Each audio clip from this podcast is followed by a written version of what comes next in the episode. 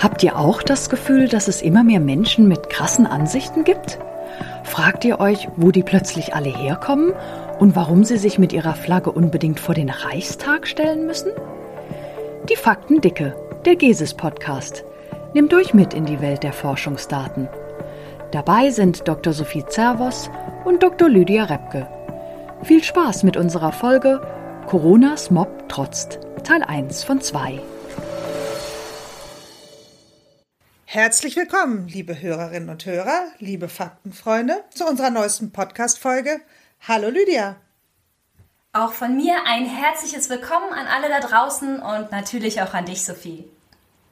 Achtung, gleich zu Anfang ein kleiner Hinweis. Diese Folge besteht aus zwei Teilen. Warnhinweis Ende. genau. Und wie geht's dir, Lydia? Ich hatte mir ja gewünscht, dass Corona im neuen Jahr endlich verschwindet, damit wir wieder zusammen an einem Ort aufnehmen können. Aber da dem ja leider nicht so ist, müssen wir diese Folge aus dem Homeoffice aufnehmen. So, ja, aber jetzt sag mal, wie geht's dir im Homeoffice? Boah, ja, also so langsam macht mir mein Nacken doch etwas zu schaffen und mir fehlt auch ein bisschen der zweite Bildschirm. Ähm, ein ergonomischer Arbeitsplatz zu Hause wäre tatsächlich doch ein geheimer Traum von mir. Und dann ist ja noch dieses Homeschooling, ein sehr interessantes Projekt neben der Arbeit, aber das kennst du ja auch alles, hoch drei, oder? Ja, allerdings. Äh, ich komme ganz schön an meine Belastungsgrenze. Äh, insbesondere, wenn man so wenig Möglichkeiten hat, mal das private Umfeld zu verlassen. Irgendwie ist man ja nur noch auf Durchhaltemodus. Und das ja immerhin schon seit fast einem Jahr. Arbeit, Kinderbetreuung, Privatleben, alles an einem Ort. Puh. Respekt. Dafür machst du aber noch einen ganz guten Eindruck. Ich glaube, ich hätte mich an deiner Stelle schon längst radikalisiert. Sehr guter Übergang, Lydia, zu unserem Thema. Danke, danke. Auch wenn es jetzt bei mir noch nicht so weit ist, es scheinen sich ja doch einige Teile der Bevölkerung im Verlauf der Pandemie tatsächlich radikalisiert zu haben. Also zumindest habe ich diesen Eindruck. Ähm, darum will ich ja heute auch mit dir diesem Phänomen mal auf den Grund gehen. Aus wissenschaftlicher Perspektive versteht sich. Na dann mal los. Ich frage mich ja tatsächlich schon seit einer Weile, haben sich Teile der Bevölkerung radikalisiert oder sind die Radikalen einfach nur sichtbarer geworden? Oder, Hauptfrage, vielleicht sogar beides. Äh, was meinst du mit Radikalen? Also etwa diese Maskenverweigerer oder dieses verschrobene Sammelsurium an Menschen auf den Querdenker-Demonstrationen? Höre ich da etwa eine Wertung heraus, liebe Sophie? Ja, also nicht, was die Menschen als solche angeht. Ähm, da stehen mit Sicherheit die verschiedensten persönlichen Geschichten dahinter. Aber ja, du hast es schon ganz gut interpretiert. Das sind die Personengruppen, an die ich unter anderem gedacht hatte.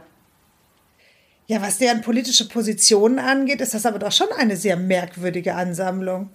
Äh, und die Argumente sind aus einer wissenschaftlichen Perspektive, die ja immer versucht, sich an Fakten zu halten, ziemlich absurd. Äh, von Rechtsradikalen über Anhänger von Verschwörungsmythen bis hin zu Impfgegnern ist ja alles dabei. Man wundert sich schon, was die zusammenbringt, oder? Mhm, ja. Besonders absurd finde ich, dass diese extremistischen Gruppierungen sich gerne beschweren, wie schlecht es um die, ihre Redefreiheit und die Pressefreiheit und sonst welche Freiheiten in Deutschland bestellt ist. Und das, obwohl sie ja diejenigen sind, also ich spreche jetzt insbesondere von Rechtsextremisten, die ja gegen die freiheitliche Demokratie sind. Da hast du allerdings recht. Das ist mir noch gar nicht so aufgefallen, dieses Paradox. Aber klar, schon, schon irgendwie absurd. Übrigens, äh, du sprichst doch hier von radikalen und extremistischen Gruppierungen. Wir müssen da etwas mit der Wortwahl aufpassen, denn umgangssprachlich wird das zwar oft synonym genutzt, aber eigentlich muss man rein nach Definition den Radikalismus vom Extremismus abgrenzen. Und ich habe da mal was vorbereitet. Ja, das ist äh, sehr gut, dass du jetzt damit kommst, ähm, denn diese Unterscheidung ist ja nicht nur eine Definitionssache, auch wenn das uns natürlich äh, schon wichtig ist, aber es hat ja auch ganz konkrete politische äh, beziehungsweise sogar juristische Relevanz. Das ist das Stichwort, als hättest du es gewusst. Entsprechend hier nun also die Definition, die der Verfassungsschutz auf seiner Homepage publiziert hat. Bei Radikalismus handelt es sich zwar auch um eine überspitzte, zum Extremen neigende Denk- und Handlungsweise, die gesellschaftliche Probleme und Konflikte bereits von der Wurzel, in Klammern lateinisch radix, her anpacken will.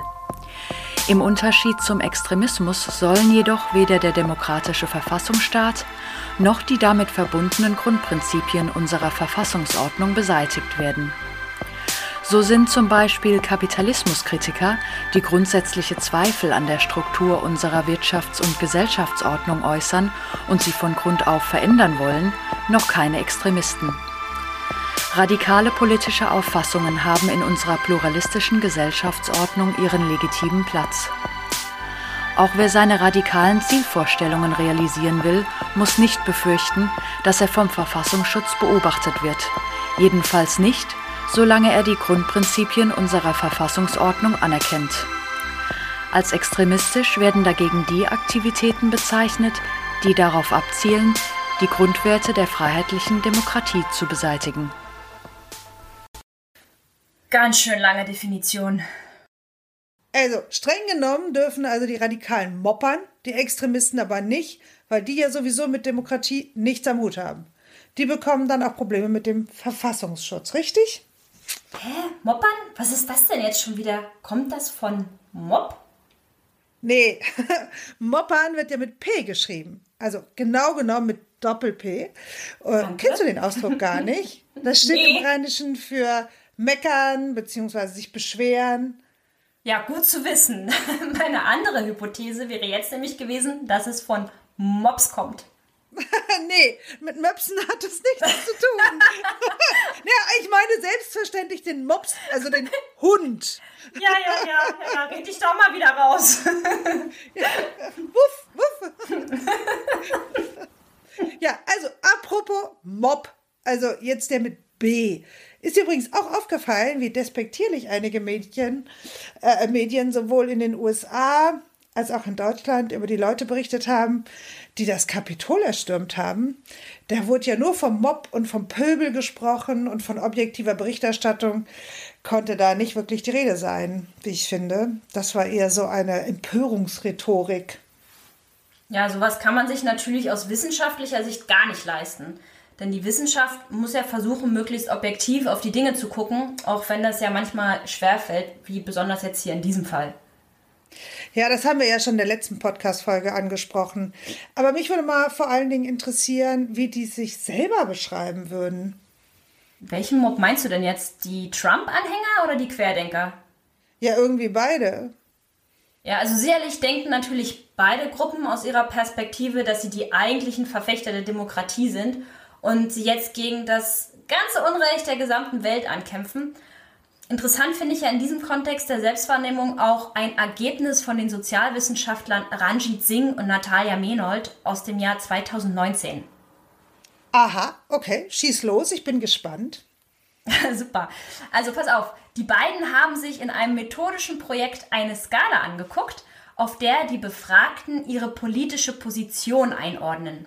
Der genaue Wortlaut dazu, wie er übrigens auch im European Social Survey oder kurz dem ESS verwendet wird, ist, in der Politik wird manchmal von links und rechts gesprochen.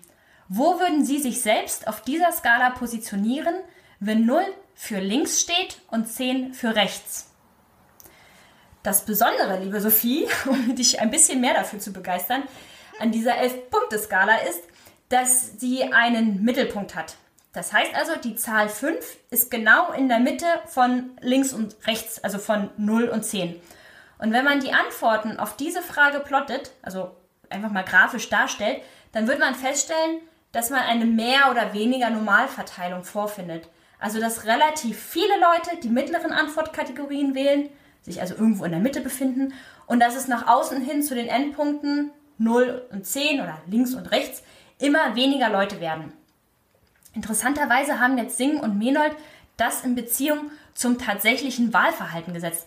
Denn auch die Parteien kann man anhand dieses Links-Rechts-Spektrums abbilden. Ah, das ist ja methodisch echt clever. Ja, das finde ich auch. Und das Interessante jetzt ist aber dabei, sie haben festgestellt, dass Personen, die eher rechte Parteien wählen, sich überdurchschnittlich oft auf dieser 11-Punkte-Skala in der Mitte einsortieren. Das heißt, die eigene Wahrnehmung der politischen Position stimmt nicht überein mit der Experteneinschätzung der gewählten Partei und ihrer politischen Position. Cool, oder? Oder verrückt? Ja, oh, ich finde das gar nicht so verrückt. Ähm, also, wenn dem Befragten nämlich gar nicht bewusst ist, dass ihre Ansichten sich zunehmend in das rechte Spektrum verschieben, dann ist es subjektiv natürlich schon auch ein leichtes, äh, auch mal radikalere Thesen zu vertreten, ohne die äh, überhaupt als solche wahrzunehmen. Ja, ich denke, das ist durchaus ein schleichender Prozess. Und ich denke auch, dass der nicht erst in der Pandemiezeit begonnen hat, sondern schon seit längerem zu beobachten ist. Das macht es dann für rechtsgesinnte Parteien auch leichter, ähm, hier Wählerstimmen für sich zu gewinnen. Und das passiert ja auch ganz konkret. Äh, in der Rhetorik der AfD werden den Wählern rechte Positionen oft als Position der demokratischen Mitte verkauft. Äh, und genauso war das ja auch bei Trump. Rechtspopulisten berufen sich ja häufig sehr offensiv auf zentrale demokratische Werte wie die Meinungsfreiheit und behaupten dann, dass bestimmte Meinungen tabuisiert würden. In Wahrheit allerdings bringen sie so rechte Positionen in Umlauf und normalisieren diese auch indem sie breitere gesellschaftliche Debatten für sich nutzen. Denkt doch mal an das Beispiel innere Sicherheit. Ein ganz klassisches bürgerliches äh, Thema oder ein Thema bürgerlicher Parteien. Auf die Bekämpfung von Terror können sich zwar alle einigen, die AfD aber macht sich das zu eigen und verbindet das Thema Kriminalität konsequent mit Migration. Ja, das tun sie auf jeden Fall. Ähm, und sehr erfolgreich ja auch. Und ähm, ja, aber jetzt mal weg vom äh, rechten politischen Spektrum. Das Interessante ist doch gerade an diesem Phänomen, dass sich zum Beispiel bei den Querdenker-Demonstrationen äh, Menschen unterschiedlichster politischer Überzeugung zusammenfinden. Und da bekommt man ja schon den Eindruck, dass die sich vorrangig über ein gemeinsames Feindbild definieren. Und äh, dieses Feindbild wird verkörpert durch politische Institutionen oder durch die Presse zum Beispiel. Und nicht zu vergessen, das mangelnde Interesse an wissenschaftlichen Fakten. Und nicht nur an wissenschaftlichen Fakten, sondern an Fakten allgemein. Ja klar, das kommt Ihnen ja ganz recht. Ähm, so können Sie populistische Themen und Thesen besser platzieren. So kann man doch alle Fakten ignorieren und muss sich nur noch mit Meinungen und Positionen auseinandersetzen. Also alles reine Geschmackssache. Ja, genau. Dann geht es nur noch darum, möglichst viele Menschen für seine Position zu gewinnen und ihnen möglichst nach dem Mund zu reden. Also konkret Ängste in der Bevölkerung aufzugreifen oder noch besser, sie erst zu schüren und dann einfache Lösungen anzubieten. Äh, Populismus eben. Du sagst es. Und da haben Presse und Wissenschaft auch ein gemeinsames Interesse, nämlich zu zeigen, dass es eine gemeinsame Realität gibt, die man faktenbasiert beschreiben kann. Und im Falle der Wissenschaft sind diese Fakten natürlich Daten. Ja, genau. Und das gemeinsame Interesse äh, zeigt sich übrigens auch und ganz konkret in einem gesteigerten Interesse an Wissenschaftskommunikation, die mittlerweile ja explizit gefordert und auch gefördert wird. Und das absolut zu Recht, wie ich hier betonen muss. Und ich sage das nicht nur, und ich sage das nicht nur, um unsere eigenen äh, Arbeitsplätze zu sichern, sondern weil Forschung ja größtenteils aus Steuermitteln finanziert wird und die Bürger oder die Bevölkerung ein Recht darauf äh, hat, zu wissen, was mit den Geldern passiert. Ja, und ähm, in der Bevölkerung besteht ja auch ein erhöhtes Interesse an Wissenschaft. Also das zumindest belegen die Ergebnisse des Wissenschaftsbarometers, äh, das von der Initiative Wissenschaft im Dialog regelmäßig erhoben wird. Und die Daten aus diesen Erhebungen zeigen, dass das Vertrauen in Wissenschaft und Forschung im April 2020 stark angestiegen ist. Um genau zu sein, ist im Vergleich zum Vorjahr 2019 der Anteil derer, die der Wissenschaft und Forschung voll und ganz vertrauen, von 9% auf ganze 36% gestiegen. Wenn man jetzt noch die Personen betrachtet, die der Wissenschaft und Forschung zumindest eher vertrauen, dann ist der Prozentsatz von 46 auf 73 gestiegen. Interessant ist dabei, dass der Prozentsatz derjenigen, die nicht oder eher nicht in die Wissenschaft und Forschung vertrauen, konstant geblieben ist. Jetzt ist es also so, dass laut meiner Interpretation zumindest es vor allem die Unentschiedenen sind, die im April 2020 auf einmal ähm, oder die 2020 auf einmal eine positive Stellung zu Wissenschaft und Forschung beziehen. Ja, das spiegelt meines Erachtens die große Hoffnung wider, die die Bevölkerung in die Lösungskompetenz der Wissenschaft äh, angesichts der Pandemie gesetzt hat. Und wenn man das über die drei Erhebungen des Barometers im Jahr 2020 vergleicht, dann hat sich dieses Vertrauen natürlich auch wieder relativiert. Es ist aber bis in den November hinein äh, immer noch auf einem deutlich höheren Niveau geblieben als in den Jahren vor der Pandemie. Ähm, und du hast es ja gerade in Zahlen genannt, also du hast ja gerade die Zahlen genannt, ähm, die nicht wirklich verändert hat sich die Anzahl derer, die der Wissenschaft gegenüber skeptisch eingestellt sind. Die sind ja auf gleichbleibendem Niveau geblieben und zwar über alle drei Erhebungen äh, 2020 hinweg. Und wie übrigens auch in den drei Vorjahren. Du sagst es. Ähm, findest du dich auch erstaunlich, dass wir hier in den Zahlen keine Bewegung und also keine Zunahme der Skeptiker sehen können? Ich meine, aus den Medien und auch aus der eigenen Erfahrung gewinnt man da doch eher einen anderen Eindruck, oder? Ja, das ist in der Tat interessant und wirft auch, also bei mir jetzt ein paar methodische Fragen auf. Vor allem die, ob die, ich sag jetzt mal, richtigen Wissenschaftsskeptiker überhaupt in diesen Umfragen vertreten sind, wenn sie doch von Wissenschaft eigentlich nichts halten. Ich würde nämlich mal davon ausgehen, dass diese dann auch eher ihre Teilnahme an einer Umfrage verweigern würden. Ja, aber wenn die an Erhebungen nicht teilnehmen, dann kann man sie ja auch gar nicht quantitativ erfassen, geschweige denn etwas zu ihren Einstellungen sagen, oder? Ja, genau das habe ich mich nämlich auch gefragt und deswegen habe ich mich mal mit unserem Umfragestatistiker hier bei GESIS, mit Matthias Sand zusammengetan und ihn ein bisschen befragt. Und als erstes wollte ich ganz allgemein von ihm wissen, ob es so etwas wie Repräsentativität in Umfragen überhaupt gibt, der ja doch oft damit geworben wird. Äh, du meinst jetzt Repräsentativität als Qualitätsmerkmal einer Umfrage, die man dann beliebig auf die Gesamtbevölkerung skalieren kann? Genau das ist eben die Frage, der ich nun auf den Grund gehen wollte. Und außerdem hat mich in meinem Gespräch mit Matthias interessiert, welche Rolle die Stichprobe dabei spielt. Also die Auswahl an Personen, die eine Umfrage ausfüllen und die im besten Fall uns einen Eindruck dazu vermitteln, wie die Gesellschaft zu einem bestimmten Thema tickt. Aber hören wir doch einfach mal rein. Aus einer rein statistischen Sicht gibt es sowas wie Repräsentativität nicht. Also es gibt kein Qualitätskriterium Repräsentativität. Ähm, das ist allerdings relativ unbefriedigend, wenn man das Ganze jetzt im, im, wissenschaftlichen Kontext betrachtet, weil im wissenschaftlichen Kontext wird sehr, sehr oft von Repräsentativität gesprochen und hier ist eigentlich auch klar, was gemeint ist. Sprich, äh, ich habe eine Erhebung und diese Erhebung ist repräsentativ oder wird in der Wissenschaft, im wissenschaftlichen Kontext als repräsentativ verstanden, wenn das Ganze ein kleines Abbild meiner Grundgesamtheit ist. Matthias hat weiter ausgeführt, dass es da auch eine Diskrepanz zwischen Wissenschaft und öffentlicher Wahrnehmung gibt. In der Öffentlichkeit werden Ergebnisse aus quasi ja, repräsentativen Studien oft als wahr verstanden. Das ist natürlich total falsch, weil in Studien berichtete Werte nur Schätzungen des wahren Wertes sein können. Den wahren Wert kennt man aber nicht und deswegen macht man ja auch die Umfrage. In der Statistik nennt man so etwas einen Punktschätzer. Schönes Wort.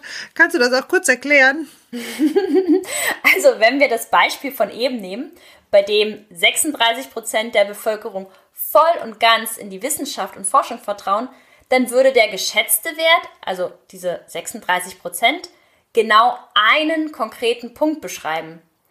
Würde man die Befragung mit einer anderen Stichprobe, also sprich mit anderen Teilnehmern wiederholen, so könnten auch 34% oder 38% herauskommen oder halt eben noch was anderes. Und diesen Erwartungsbereich nennt man Konfidenzintervall. Das wird aber meist nicht berichtet. Ja klar, das leuchtet ein. Und wie sieht es mit der Repräsentativität im wissenschaftlichen Kontext aus? Äh, da gibt es ja einen Konsens zu dem Begriff. Im Prinzip kann man Repräsentativität nicht wirklich messen und damit ist der Begriff in sich eigentlich obsolet, wie Matthias mir erklärt hat. Dennoch hat man sich im wissenschaftlichen Kontext auf ein gewisses Verständnis, was jetzt Repräsentativität eigentlich bedeutet, geeinigt.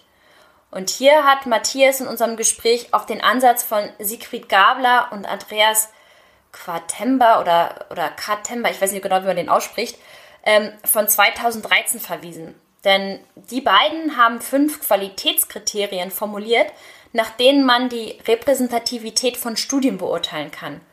Und das sind, warte, jetzt bin ich noch kurz auf mein äh, Spickzettel gucken. äh, ah ja, genau. Das sind das Stichprobendesign, die Abweichung zwischen der Erhebungs- und Zielpopulation, die Untersuchungsvariablen und deren Verteilung, die Stichprobengröße sowie die Antwortverweigerung, also der Non-Response. Aber am besten, wir hören noch mal kurz rein. Das sind fünf Kriterien. Das fängt an mit äh, meinem Stichprobendesign. Also wie führe ich diese Stichprobe überhaupt durch? Wie führe ich diese Ziehung durch? Aus äh, mache ich mache ich hier eine Registerstichprobe oder mache ich eine Telefonumfrage und ziehe deswegen aus einem Telefonverzeichnis oder oder oder. Wichtig ist bei diesem Stichprobendesign, dass jede Person, über die ich Aussagen treffen möchte, also jede Person meiner Grundgesamtheit, eine von null unterschiedliche positive Auswahlwahrscheinlichkeit hat. Also es muss gewährleistet werden durch dieses Stichprobendesign, dass potenziell jede Person meiner Grundgesamtheit in meine Erhebung kommen kann. Das heißt nicht, dass sie drin sein müssen, aber es muss zumindest die Möglichkeit bestehen, dass sie reinkommen. Äh, weiterhin ist wichtig, deckt denn meine Auswahlgrundlage, also da, wo ich meine äh, Stichprobe rausziehe, auch meine gesamte Grundgesamtheit ab oder mit einer Kombination mit anderen Auswahlgrundlagen meine gesamte Grundgesamtheit ab. Ähm, wenn dem nicht so ist, besteht hier das, das Potenzial, dass ich äh, systematisch bestimmte Personengruppen ausschließe und alleine deswegen verzerrt schätze. Spannend finde ich dabei, dass beispielsweise Personen in Altenheimen, in Gefängnissen oder aber auch Kasernen systematisch ausgeschlossen sind. Die haben keine positive Auswahlwahrscheinlichkeit, sondern eine von null. Wenn man jetzt jedoch die Grundgesamtheit umdefiniert und nicht von der deutschen Bevölkerung, sondern von der deutschen Wohnbevölkerung spricht, dann passt es wieder. Das klingt jetzt aber schon nach Wortglauberei. Du meinst Wortmopserei, oder? okay, wo du wieder bei den Möpsen bist. Lydia. Komm, komm da einfach nicht weg. Ja, ja. Ähm, der, der Hund natürlich, der Hund natürlich. Gut. Also, wie dem auch sei, also, wuff, genau. Deshalb ist es ja auch so wichtig, dass, ich sage jetzt mal, dass dass man das Kleingedruckte liest. Denn nur dann weiß man eigentlich auch, über wen man probiert, Aussagen zu treffen. Äh, ich finde es wichtig, dass du das nochmal ansprichst, ähm, weil ich denke, das ist ein sehr wichtiger Aspekt im Hinblick auf die Interpretation von Statistiken. Man kommt nicht drum herum, immer genau zu schauen, was konkret gemessen wurde und was eben nicht. Und auch, wie in unserem Fall, wer befragt wurde. Genau. Auch muss man genau darauf achten, für welche Variablen oder Untersuchungsmerkmale eine Studie repräsentativ sein will. Will sie zum Beispiel die Variable Geschlecht repräsentativ abbilden? Dann müssten ca. 50% Frauen und 50% Männer in der Stichprobe vorkommen. Will sie jedoch repräsentativ für Einstellungen zur Wissenschaft sein? Dann wird es schon wieder etwas schwieriger, weil man ja eben nicht weiß, wie diese in der Gesellschaft verteilt ist.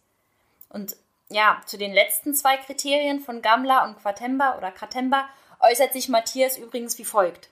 Die letzten beiden wichtigen Punkte sind einmal die Stichprobengröße und äh, die Antwortverweigerung, also der Non-Response. Ähm, Stichprobengröße sollte nicht zu klein sein, Non-Response ähm, sollte im besten Fall nicht systematisch sein, also dass bestimmte Personengruppen per se einfach nicht mitmachen. Ich fand das alles super hilfreich, was Matthias mir da erklärt hat. Aber gerade vor dem Hintergrund unserer Frage, wie die Daten und die gefühlte Tendenz, dass es immer mehr Corona-Skeptiker gibt, zusammenpassen, habe ich ein bisschen weiter nachgehakt. Und wie kann man denn jetzt eigentlich überhaupt verlässliche Aussagen über solche vielleicht kleinere Teilgruppen oder spezielle Teilgruppen wie Corona-Leugner mittels einer Umfrage treffen? Ähm, das kommt natürlich immer auf die Größe dieser Teilgruppe an. Also wenn ich jetzt äh, verlässliche Aussagen über eine bestimmte Teilgruppe treffen möchte, dann heißt das natürlich auch, dass diese Teilgruppe ähm, hinreichend häufig in meiner gesamten Erhebung sein muss. Matthias hat mir dann noch erklärt, dass neben der Stichprobengröße auch die Erreichbarkeit der Person eine wichtige Rolle spielt. Zum Beispiel könnte man Oversampling probieren. Das heißt, man würde überproportional viele Leute aus dieser Teilgruppe für eine Stichprobe ziehen. Kannst du dich aus deiner Schulzeit noch an das Bild der Bälle, die man aus einem Gefäß zieht, erinnern? Ja, sehr dunkel. Na gut, besser dunkel als gar nicht. Ähm, also bei einer einfachen Zufallsstichprobe hätte man einfach alle Personen in einem Gefäß. Also lauter bunte Bälle, um mal in dem Bild zu bleiben. Und man würde zufällig eine gewisse Anzahl an Bällen ziehen. Bei einem Oversampling wäre das so, als hätte man zwei Gefäße. Ein großes mit vielen grünen Bällen und ein kleines mit wenigen pinken Bällen. Man würde dann aus dem kleinen Gefäß mit den wenigen pinken Bällen vergleichsweise viele Bälle ziehen. Entscheidend ist allerdings, dass man anfangs die Bälle den unterschiedlichen Gefäßen überhaupt erst zuordnen kann. In unserem Fall werden in dem großen Gefäß lauter Menschen die Maske tragen und in dem kleinen Gefäß Menschen, die keine Maske tragen. Das heißt also, man braucht ein Kriterium für das Oversampling. Nur leider ist das Maskentragen kein Kriterium, das im Personenregister hinterlegt ist oder nach dem man so sortieren könnte. Ja, das stimmt. Hinzu kommt aber auch, dass es ja auch noch andere Gründe geben kann, warum man keine Maske trägt. Da hast du allerdings recht. Aber es wäre vielleicht trotzdem ein guter Proxy, also eine gute Annäherung. Naja, wie dem auch sei. Eine andere Möglichkeit, die Matthias mir dann noch genannt hat, ist, ähm, eine separate Stichprobe zu ziehen und da Screening-Fragen zu stellen. Dabei würde man dann gezielt nach Teilnehmern filtern, die einem systematisch fehlen. Das musst du dir so vorstellen, als wäre der Wissenschaftler wie ein Türsteher vor einem Club, der Maskenverweigerer einlässt, bis der Club voll ist. Das könnte man dann im Nachgang auch mit der Haupterhebung zusammenbringen. Was man hier allerdings beachten muss, ist, dass unterschiedliche Auswahlwahrscheinlichkeiten entstanden sind und man diese Unterschiede ähm, ausgleichen muss. Und das tut man dann später mit entsprechenden Designgewichten. Äh, gerade unserem Corona, äh, in unserem Corona-Kontext hatten wir aber ja schon festgestellt, dass es sich bei den radikalisierten Gruppen eher um Wissenschaftsleugner handelt. Ist also anzunehmen, dass sie erst gar nicht an wissenschaftlichen Umfragen teilnehmen. Das hast du ja vorhin auch schon mal selbst gesagt. Dass sie also einen systematischen Fehler hervorrufen, weil sie systematisch nämlich nicht teilnehmen oder nicht antworten. Und genau das habe ich auch Matthias gefragt. Und er hat mir erklärt, dass man systematische Antwortverweigerung auch durch diese Verfahren nicht aus, ausgleichen kann oder ausgeglichen bekommt. Dass man dann aber oft auf Anpassungsgewichte zurückgreift, im Gegensatz zu diesen Designgewichten, die ich eben erwähnt hatte. Die Idee ist eigentlich ganz simpel, nämlich wenn man weiß, dass es ca. 50% Frauen in der Bevölkerung gibt und in meiner tatsächlichen Umfrage aber 65 Prozent, äh, genau, 65 Prozent Frauen, keine Zäune, Frauen, äh, sind, dann, dann erhalten diese in der Auswertung ein etwas geringeres Gewicht. Man würde also statistisch dann so tun, als wären auch nur 50 Prozent Frauen in der Umfrage gewesen. Allerdings verweist Matthias da auch auf eine gewisse Problematik. Die Anpassungsgewichtung an sich kann bei solchen Fällen maximal meine Verzerrung verringern.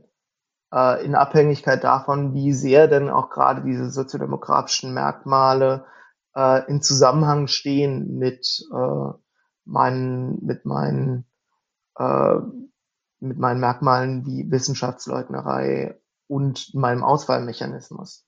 Ähm, wenn hier ein hoher Zusammenhang besteht, dann kann ich hier auch ein bisschen was äh, retten, aber ich kriege diese, diese äh, Verzerrung nie ganz weg damit. Ähm, wenn hier nur ein geringer äh, Zusammenhang besteht, dann bringt mir das auch nichts. Die Frage ist dann, inwiefern die klassischen Erhebungen in solchen Fällen überhaupt hilfreich sind und ob man nicht auf alternative Ziehungsverfahren ausweichen sollte. Vielleicht wäre es ja möglich, die Wissenschaftsleugner nochmal in einer einzelnen Erhebung zu untersuchen. Vielleicht glauben sie ja nicht an die Wissenschaft, fühlen sich aber eventuell geschmeichelt, wenn man sich mit ihren Positionen beschäftigt.